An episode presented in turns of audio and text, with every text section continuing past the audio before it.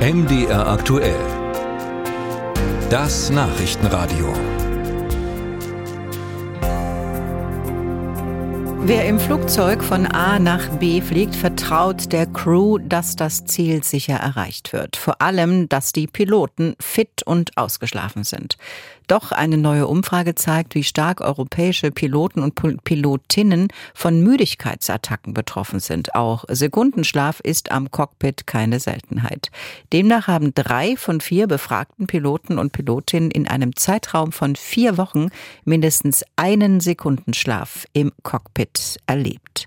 Wir haben darüber gesprochen mit Lars Frontini vom Vorstand der Pilotenvereinigung Cockpit. Herr Frontini, wie überrascht sind Sie von den Ergebnissen dieser Umfrage? Äh, richtig überrascht sind wir nicht von den Ergebnissen dieser Umfrage, aber natürlich ist es ein bezeichnendes Ergebnis, wenn doch so viele Kollegen ganz ehrlich und offen zugeben müssen, dass sie mit Ermüdung, mit Erschöpfung äh, während des Flugbetriebes ein Problem haben ausgedrückt eben durch die hohe Anzahl, knapp 75 Prozent, die schon mal Sekundenschlaf während des Fluges hatten. Treffen diese Missstände denn auch auf deutsche Fluglinien zu oder sind äh, die eher auf einzelnen preiswerteren Fluglinien der Fall?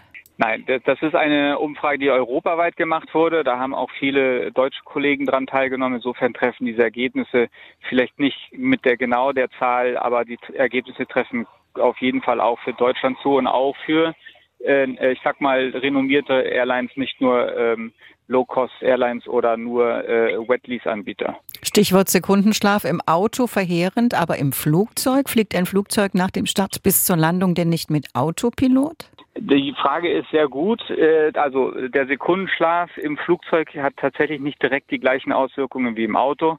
Dort könnte man jederzeit einfach gegen den Baum fahren. Das ist im Fluge natürlich nicht der Fall. Aber es ist klarer Ausdruck dafür, dass äh, eben Ermüdung und Erschöpfung äh, vorhanden sind und diese sind im Flugzeug auch nicht äh, gut, denn äh, wir kennen viele Unfallberichte, wo eben aufgrund von Fatigue, das wäre dann der Fachausdruck für Erschöpfung, Ermüdung, tatsächlich also äh, schon stattgefunden haben, also auch äh, tatsächlich Abstürze mit Todesfolge. Äh, insofern ist das Thema nicht einfach leicht auf die Schulter zu nehmen, sondern das ist ein Thema, welches eben ernsthaft behandelt werden muss.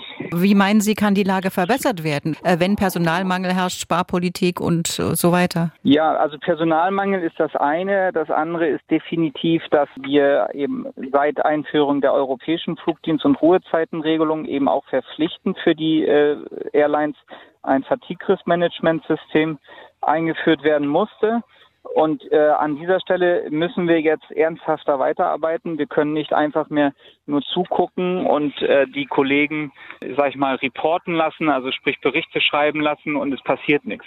Wir brauchen also hier eine Veränderung, denn man kann durch Änderung der Dienstplangestaltung definitiv äh, das Thema Fatigue äh, angehen und eben durch zum Beispiel mehr Ruhezeit und vielleicht auch mal ein kürzerer Flugdienst zwischendrin in einer längeren Kette dieser Thematik gerecht werden und damit eben die Besatzungen vor Ermüdung schützen. Wie lange darf ein Pilot denn überhaupt am Tag fliegen?